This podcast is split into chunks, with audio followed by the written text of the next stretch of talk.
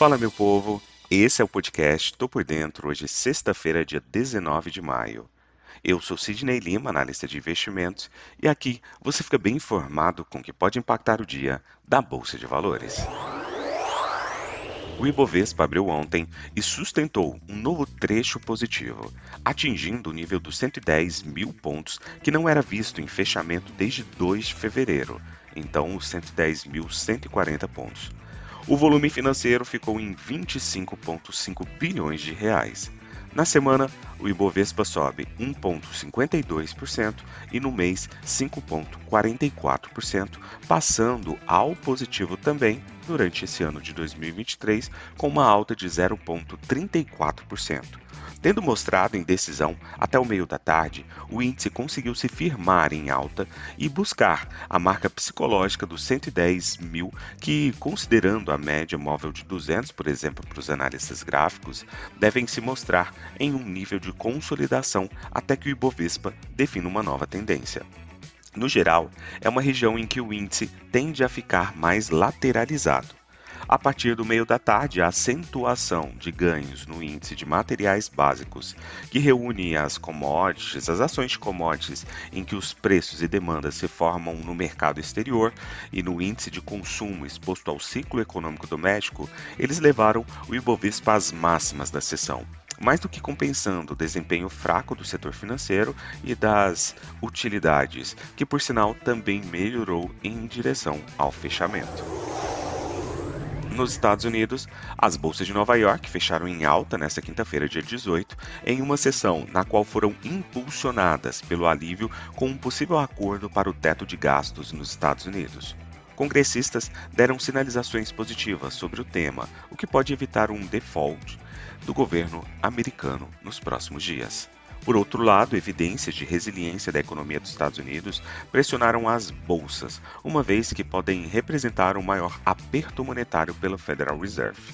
O índice Dow Jones fechou o dia, o pregão, com ganho de 0,34%. O S&P 500 fechou em alta de 0,94% e o índice Nasdaq com uma alta de 1,51%. As ações dos Estados Unidos estão subindo, pois o maior risco na mesa de Wall Street parece estar desaparecendo. Nessa quinta, o presidente da Câmara, Kevin McCarthy, disse que a casa pode votar o acordo teto da dívida já na próxima semana. Os comerciantes estão tão fixados no teto da dívida e nos temores de bancos regionais que estão perdendo em parte a noção do que pode acontecer com a inflação.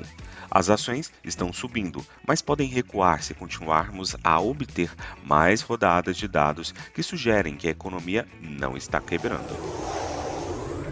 Na Europa, as bolsas de valores negociaram em alta, beneficiando-se do otimismo global de que um calote da dívida dos Estados Unidos será evitado. O índice DAX na Alemanha negociou em alta de 0,3%, enquanto o FTSE 100 no Reino Unido subiu 0,3% e o CAC 40 na França subiu 0,4%.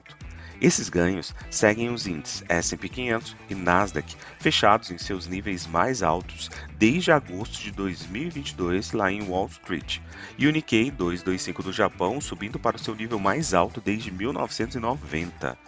O republicano sênior do Congresso dos Estados Unidos, Kevin McCarthy, indicou nesta quinta-feira a confiança de que um acordo pode elevar o teto da dívida dos Estados Unidos, evitando assim que o país não cumpra suas obrigações e possa ser alcançado aí em um futuro próximo este acordo.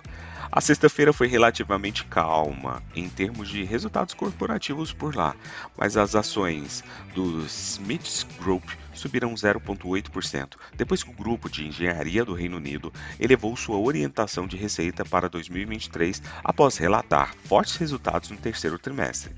O primeiro trimestre foi relativamente forte para um número significativo de grandes empresas europeias.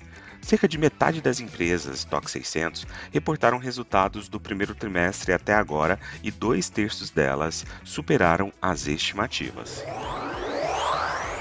Na Ásia, as bolsas da Ásia e do Pacífico fecharam majoritariamente em alta nesta sexta-feira, ainda em meio a expectativas de que os Estados Unidos chegarão a um acordo sobre o teto da dívida.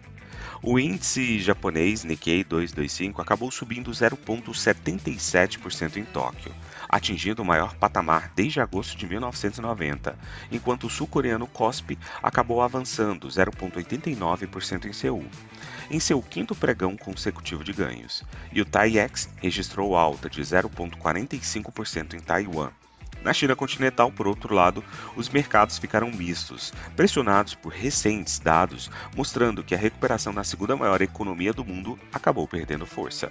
O Xangai Composto recuou 0,42%, mas o menos abrangente, o Shenzhen Composto, teve um modesto avanço de 0,12%.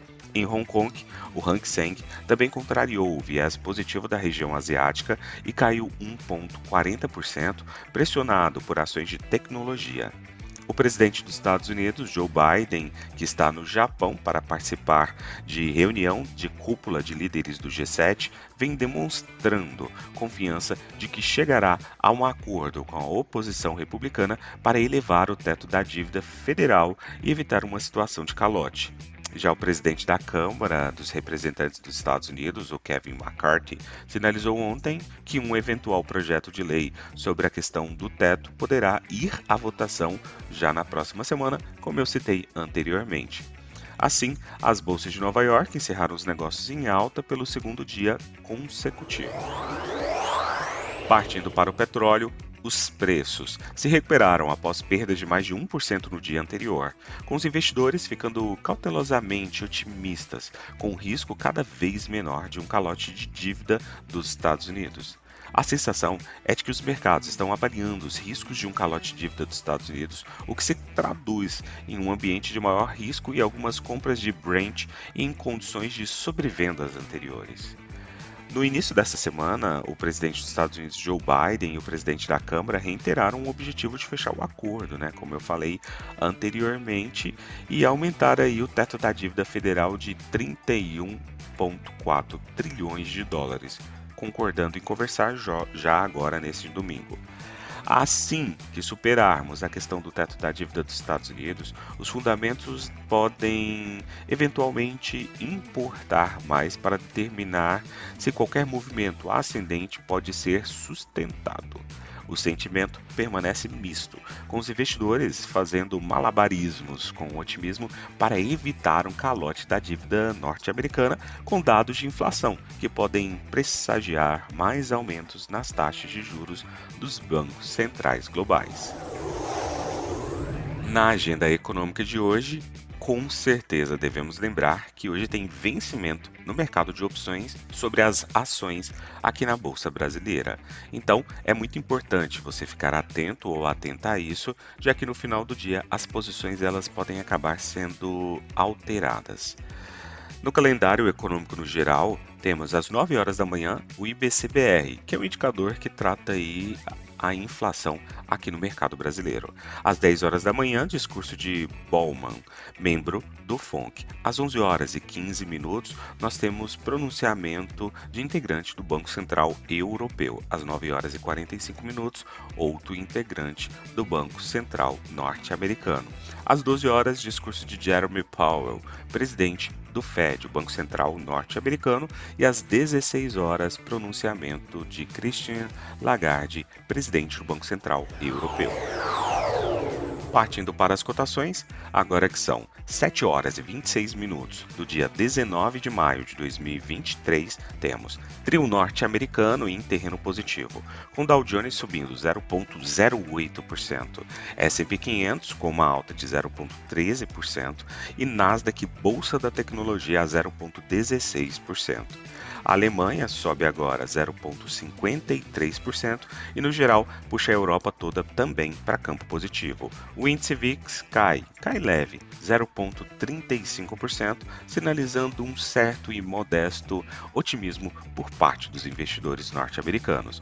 O petróleo WTI sinaliza uma alta de 1,28% e o petróleo Brent também em alta de 1,29%. Vou ficando por aqui. Valeu, tchau, fui!